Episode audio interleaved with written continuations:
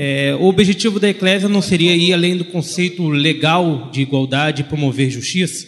São conceitos iguais, correlacionados ou não?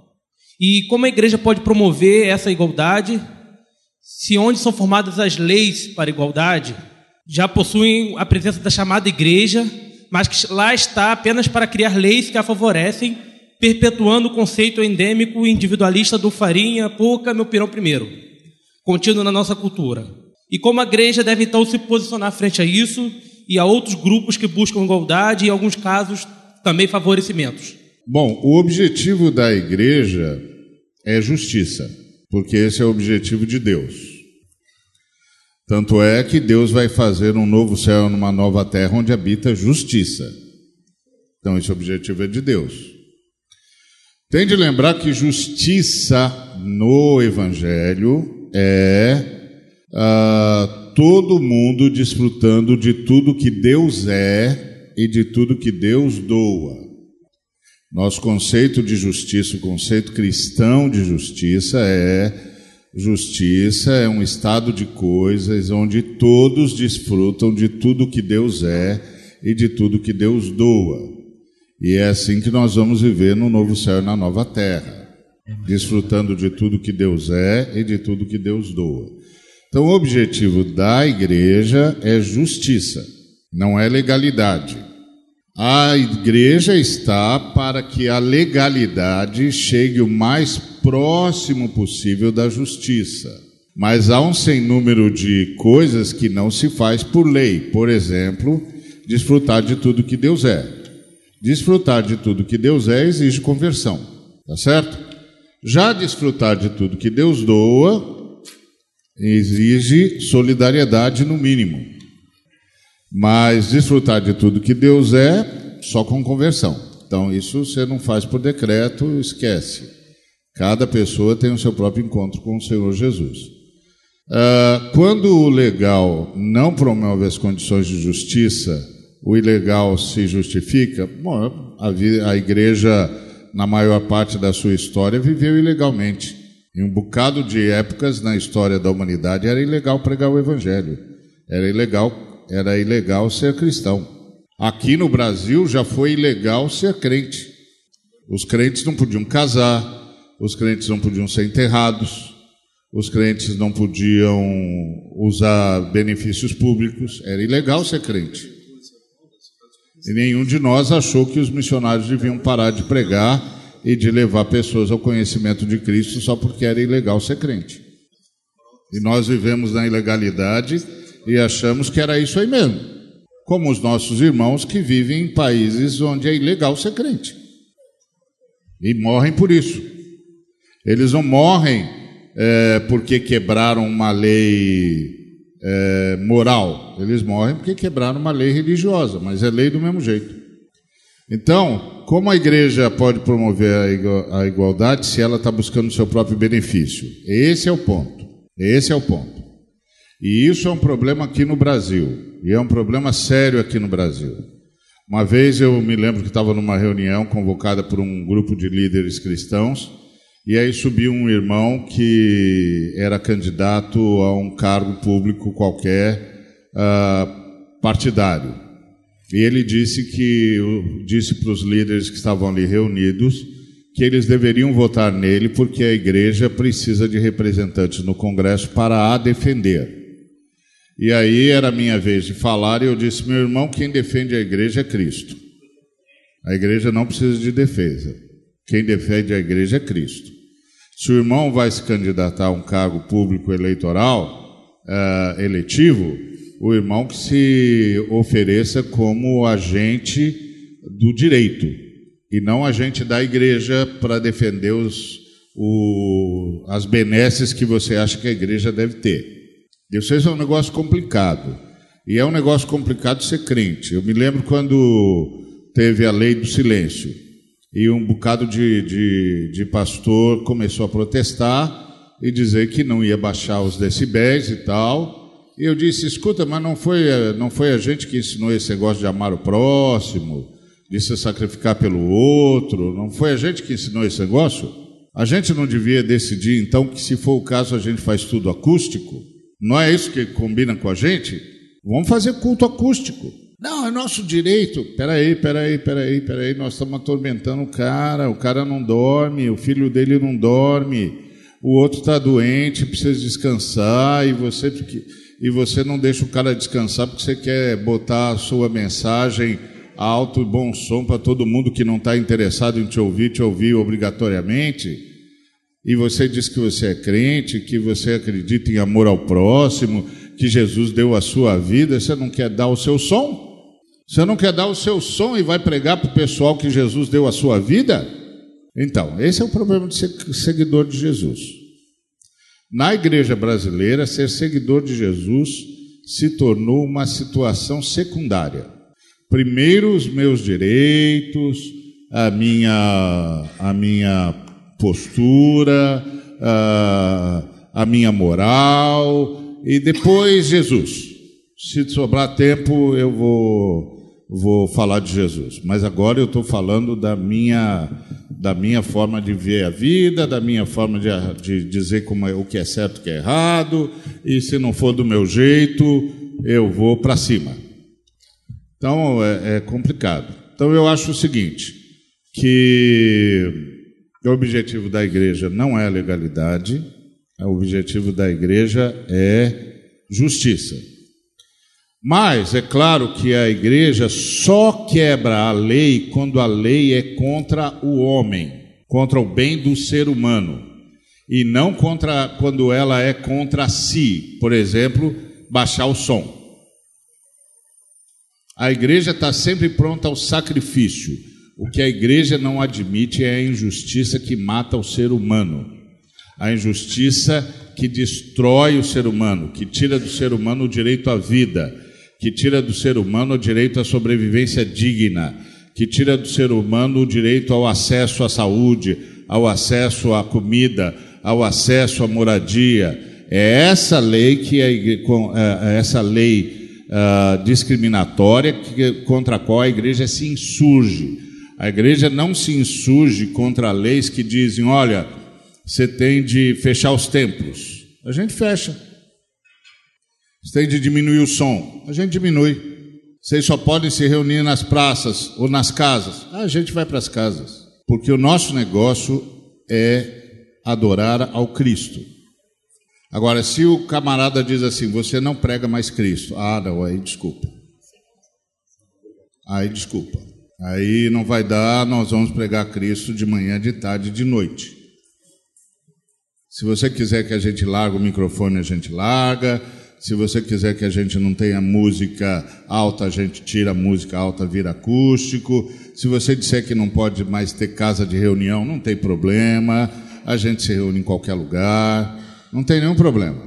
Agora, se você disser que a gente não pode anunciar o Cristo, aí você desculpa, aqui é o nosso limite, não importa. Bom, se você anunciar o Cristo, você vai morrer. Isso já está no pacote, meu amigo. Isso já está no pacote. Morrer por Cristo já está no pacote. Então, nosso, no nosso caso, não mudou nada. Agora, quando a lei é contra o bem do ser humano, quando a lei avilta o ser humano, então ela vai encontrar na igreja uma adversária. Então a igreja não tem, uh, não elege deputado, presidente, senador para garantir a liberdade da igreja. Ela elege deputado, presidente, senador para garantir os direitos humanos, o direito universal do ser humano. A igreja não luta por si, a igreja luta pelos seres humanos. Quem luta pela igreja é Jesus Cristo e a igreja luta por Jesus. Uma, uma pessoa me pergunta num desses fóruns se se o Brasil vai mudar quando um presidente evangélico entrar. O Gari acabou de responder. Tivemos um pleito de, de, de, eleição de presidente agora, você viu que foi o mais movimentado da história do Brasil, os crentes se matando um ao outro, porque cada um achando que o que vai assumir a presidência é o novo Messias. É um fenômeno obaminístico. Aconteceu com Obama lá, todos acharam que Obama ia, ia ser o, o Messias da, da, da América e hoje ele está entre os um presidentes mais rejeitados da história da América. Então, a, na minha concepção, a única esperança para o Brasil está na mão da igreja. Eu não creio que um parlamento evangélico, que um senado evangélico, que, que um prefeito, um governador, um presidente evangélico vão mudar o Brasil, porque a, se o Brasil é composto por humanos, é uma carne humana, a única coisa que pode impedir essa carne de se deteriorar e voltar a ter sabor para ser carne é o sal. Sal é a igreja. Aí a gente olha para o sal que nós somos, para o tipo de igreja que nós somos, e a gente fica fazendo uma análise da história recente sobre nossa influência sobre essa carne humana, nossa influência social.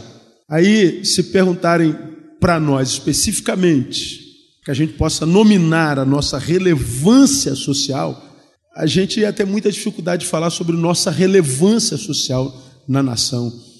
Nós vivemos, nós somos oriundos de uma igreja chamada primitiva, que diz que a igreja caía na graça do povo e Atos capítulo 2 diz por quê? Porque ninguém dizia que, que tinha era seu. Era uma igreja que tinha influência social, era uma igreja que mostrava a razão pela qual veio. Ela se reunia com singeleza, partia pão. Era uma igreja que estava ah, para além de si mesma, portanto não estava em si mesmada. Era uma igreja para na cidade. A igreja era a própria cidade. Então ela era, ela era vista não por causa da mensagem que ela pregava, mas da mensagem que ela era. Eles não falavam de Jesus, eles eram Jesus para sua geração. Então a, a, a comunidade não ouvia a igreja, via a relevância da igreja e caía, aquela igreja caía na graça do povo. E aí quem acrescentava os salvos era Jesus. Hoje nós estamos tão preocupados em ver gente acrescentada à nossa igreja que a gente esquece de partir o pão com singeleza, que a gente esquece de, de, de compartilhar a, a dores, de sermos uma comunidade terapêutica, sermos mais remédio do que a própria enfermidade. E aí, por causa da nossa irrelevância, a gente não cai na graça do povo. Pelo contrário, a gente cai na desgraça. E aí, nós acabamos por parecer, na, na, na, geração na qual a gente existe, como que um, um ser antagônico a tudo que está aí. Por exemplo, cê, cê, hoje nós somos uma, uma comunidade conhecida por causa da nossa briga por causa de gênero. Crente homofóbico. Crente é, é, é irrelevante. Crente é, descerebrado. Está correndo aí nas mídias sociais uma, um, um meme, não sei se você já viu, que, que, que, que tem um pastor de terno e gravata, está chegando um novo membro. Aí eles abrem aqui a cuca do sujeito, tira o cérebro e diz: aqui na igreja você não vai precisar disso. Pô, cara, é uma, é uma, é uma tristeza. É a visão que eles têm de nós. O seu cérebro deixa conosco, você não vai precisar disso aqui. Então, na, na visão da sociedade contemporânea, é o seguinte: no planeta evangélico, tem vida inteligente? E se tem, me mostrem o produto da sua inteligência. Me mostre as suas construções. Porque toda vez que a gente vai para a mídia, a gente vai para lutar pelo nosso direito. Nós queremos nosso direito de nossas marchas para Jesus. São marchas para reivindicar o quê? O nosso direito de falar, de pregar, de, de, de cantar, de fazer barulho. Nosso, nós só estamos lutando pelo nosso direito. Você já imaginou se nós fôssemos para a televisão, tivemos, tivéssemos um espaço no horário nobre, como tem, temos tido em alguns lugares, e nós mostrássemos na televisão a nossa relevância? Sabe por que vocês devem amar a igreja? Por causa desse trabalho todo que a gente faz aqui. Ó. Ia passando horas de trabalho relevante da igreja na cidade, no bairro, na rua, para o pobre, para o necessitado, na educação, no idoso, no socorro aos injustiçados. Agora, cadê as nossas, nossas obras? Eles não vêm. Então a gente acaba caindo no discurso insosso, vazio, e porque é um, é um discurso insosso e vazio, nós, nós somos tidos como retrógrados, nós vivemos uma, uma santidade que eu chamo de repelente e a gente não cai na graça de ninguém. E não adianta nós dizermos assim, estamos sendo perseguidos por causa do Evangelho. Não, nós não somos perseguidos por causa do Evangelho. Somos perseguidos por causa do nosso mau testemunho. Somos perseguidos porque nós lutamos em, em torno da nossa própria causa. Transformamos a, o cristianismo em mais uma religião. Só isso. Então, acho que, é, como, como Carlinho e, e, e, e Oswaldo falou, temos muitos jovens aqui, Cara, tá na mão de vocês, já que o Bitum chamou-nos de velho, tem um amigo que diz que velho é a avó do capeta, não é? Ah, cabe a vocês, né, que têm essa capacidade de reivindicar, de lutar, de ser antagonismo ao status quo, que vocês é, desenvolvam o evangelho da encarnação, um evangelho que não seja só mais ouvido, mas visto. Que a gente fale de um amor que não seja só verborrágico, mas um amor que se toca, um amor que se materializa em prática, que tenha cheiro, que tenha calor, que o nosso discurso vá além do, do verbo, mas que, que, a nossa mensagem é, é, possa ser pintada porque estão vendo, possa ser fotografada, que seja encarnada, para que não tenha como ser contestada. Ou nós vivemos esse evangelho da encarnação, ou nós vivemos o evangelho, é, um amor que se vê, que se toca, quando a gente de Jesus chama e a prova é isso aqui, ou nós vamos cair nesse discurso vazio, insosso, é, é, é, que não vai produzir mudança alguma. É, nós vamos encher os templos, mas sempre uma igreja cheia de gente vazia, que está em busca da sua própria satisfação, e a única pobreza que quer matar é a sua própria. E que Deus tenha misericórdia de nós. Quero pegar carona no que a gente está falando aqui. E eu conversava com alguns aqui da mesa, etc. E nós fomos estimulados, provocados por pessoas que jogavam certos temas, certas reflexões, certas provocações. E isso, de alguma maneira, nos estimulou a buscar é, conhecimento, buscar a Deus, buscar outros irmãos, outros pastores, outros líderes, etc.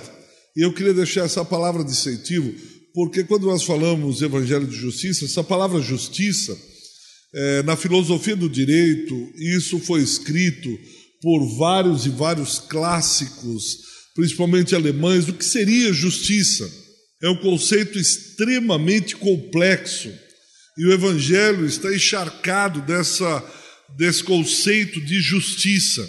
E ele é construído culturalmente também. Esse conceito de justiça, ele é só para dar um, um exemplo, quando tínhamos o um mundo da escravidão, os juristas não viam como injusto o negro ser escravizado. Eles carimbavam e diziam: não, isso é justo. Quando eles viam um negro ah, enjaulado ou sofrendo violência, eles diziam não é justo porque é um negro fujão. E toda aquela sociedade olhava e dizia: não, isso é justiça, isso é justo. Quando alguém faz justiça pelas próprias mãos, ele acha que está fazendo justiça. Mas o que é justiça? E eu acho que nós temos que fazer essa volta ao Evangelho, essa volta às Escrituras, buscando o que é esse conceito de justiça, o que é esse reino de justiça, o que é que o rei justo faz quando ele exerce justiça. E eu acho que nós não vamos decidir isso aqui em cinco minutos de fala cada um. Mas a minha palavra é que de incentivo que você procure mais é, esse evangelho de justiça nas escrituras, e alguém aqui na mesa falou de retornar realmente a, a, ao Rei justo e com muita humildade pedindo, rogando, Deus, o que é justiça, para não cairmos no moralismo, para não cairmos aquilo que a sociedade diz que é justiça, para enfrentarmos nos, é, a injustiça e, se necessário for, até mesmo uma desobediência civil, a começar pelos crentes pelo menos o que eu ouvi e li, que o Muro de Berlim foi um pastor que se rebelou contra aquele sistema e começou a promover uma passeata, um burburinho até que caísse o muro. Foi assim com a escravidão nos Estados Unidos quando um crente levanta. E eu fico imaginando, né, a vida de Moody, Diet Moody, ele muda quando ele ouviu de um pastor, o mundo ainda está por ver, o que Deus pode fazer através de um homem que se entregue totalmente nas mãos de Deus. E isso foi tão impactante na vida de Diet Moody, e ele era semi-alfabetizado, família pobre, ficou órfão muito cedo, estava sem família, não tinha condições nenhuma de dar aquela reviravolta na, na sociedade que vivia, mas ele acreditou no que Deus poderia fazer através de um homem que se entrega totalmente nas mãos dele. e talvez uh, o Brasil ainda está por ver o que Deus pode fazer através de um homem que se entregue totalmente nas mãos dele. E quem sabe aqui essa, essa provocação do Espírito sobre, pessoal, o que é que vocês estão entendendo por justiça? Como o Neil falou, vocês estão interessados só em encher a igreja? Vocês estão só interessados nisso, naquilo outro? Mas talvez esse conceito de justiça é, esteja nas mãos do colo da igreja. E a mídia dá muita ênfase àqueles que fazem errado, que são injustos, que uma notícia ruim vai logo para a televisão, vai logo para as páginas do jornal, mas tem muita coisa boa. O espírito ainda está vivo e ativo no planeta Terra. Ele ainda está fazendo muita, tem muita gente ainda uh, aqui na, nessa terra fazendo muita coisa boa. Ontem o Ari estava sentado ali, sentado, era meia, era meia-noite. Tá certo que o preletor não ajudava, mas mesmo com o preletor, ele olha com essa cara brava. Esse rapaz tem medo de cara feia para mim, rapaz? Desde quando eu tenho medo de cara feia? Eita! Meia-noite e o pessoal aqui. E era uma segunda-feira. Agora, desculpa. Essa cara dele, desculpa. E a gente está no espírito, o inimigo se levanta, quer tirar a gente do espírito, não adianta. Eu estou acostumado na vida cristã, a gente está assim, falando no espírito, o inimigo se levanta. Mas eu vou resistir aqui. Bom. Então. Eu falei pro Ari não convidar o pessoal pentecostal. Foi lá e convidou. Eu acho que tem muita coisa boa acontecendo. Quem sabe é, nós não podemos imaginar o que Deus pode fazer através de gente refletindo numa terça de manhã sobre a questão da justiça. Esse país precisa ser mais justo. Aristóteles diz que justiça é o exercício daquilo que é justo. E a igreja tem condições de exercer aquilo que é justo porque temos um Deus justo.